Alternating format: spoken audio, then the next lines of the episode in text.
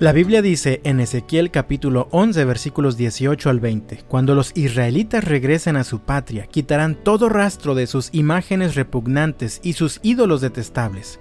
Les daré integridad de corazón y pondré un espíritu nuevo dentro de ellos. Les quitaré su terco corazón de piedra y les daré un corazón tierno y receptivo, para que obedezcan mis decretos y ordenanzas. Entonces verdaderamente serán mi pueblo y yo seré su Dios.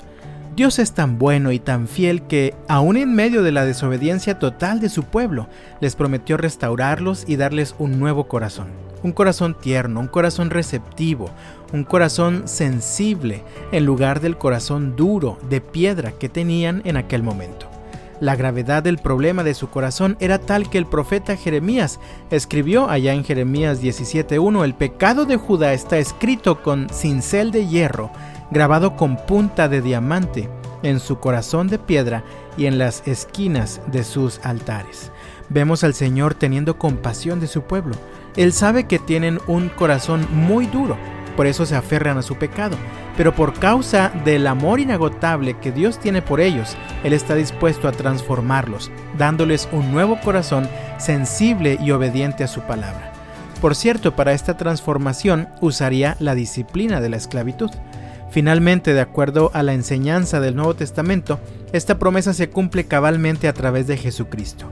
Todos los seres humanos tenemos naturalmente un corazón de piedra, un corazón duro, terco, rebelde, desobediente, pecaminoso. Sin embargo, cuando conocemos al Señor, Él transforma nuestra vida dándonos un nuevo corazón, un corazón como de carne, es decir, sensible a la voz de Dios. Así que para el cristiano de verdad, el pecado no debería representar un gran problema. El apóstol Pedro escribió allá en la segunda carta de Pedro capítulo 1 versículos 3 y 4, mediante su divino poder Dios nos ha dado todo lo que necesitamos para llevar una vida de rectitud. Todo esto lo recibimos al llegar a conocer a aquel que nos llamó por medio de su maravillosa gloria y excelencia. Y debido a su gloria y excelencia, nos ha dado grandes y preciosas promesas. Estas promesas hacen posible que ustedes participen de la naturaleza divina y escapen de la corrupción del mundo causada por los deseos humanos. ¿Escuchaste bien? Al conocer personalmente al Señor Jesús, recibes mediante el poder de Dios todo lo que necesitas para vivir una vida de rectitud, todo lo necesario para que seas obediente a su palabra. En palabras del apóstol Pablo, conocer al Señor te libera de la esclavitud al pecado y te hace libre para vivir en obediencia, es decir, en esclavitud voluntaria a la palabra de Dios.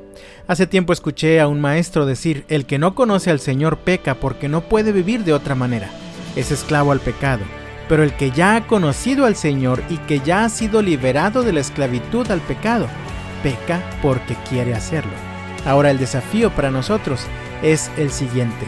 Leo Romanos capítulo 6 versículos 12 al 14. No permitan que el pecado controle la manera en que viven. No caigan ante los deseos pecaminosos. No dejen que ninguna parte de su cuerpo se convierta en un instrumento del mal para servir al pecado. En cambio, entréguense completamente a Dios, porque antes estaban muertos, pero ahora tienen una vida nueva Así que usen todo su cuerpo como un instrumento para hacer lo que es correcto para la gloria de Dios. El pecado ya no es más su amo, porque ustedes ya no viven bajo las exigencias de la ley. En cambio, viven en la libertad de la gracia de Dios. Así que, amado mío, yo te invito en el nombre del Señor, entreguémonos completamente a Dios. Vivamos en plenitud, gozando la verdadera libertad que hay en Cristo Jesús. Dios te bendiga y hasta la próxima.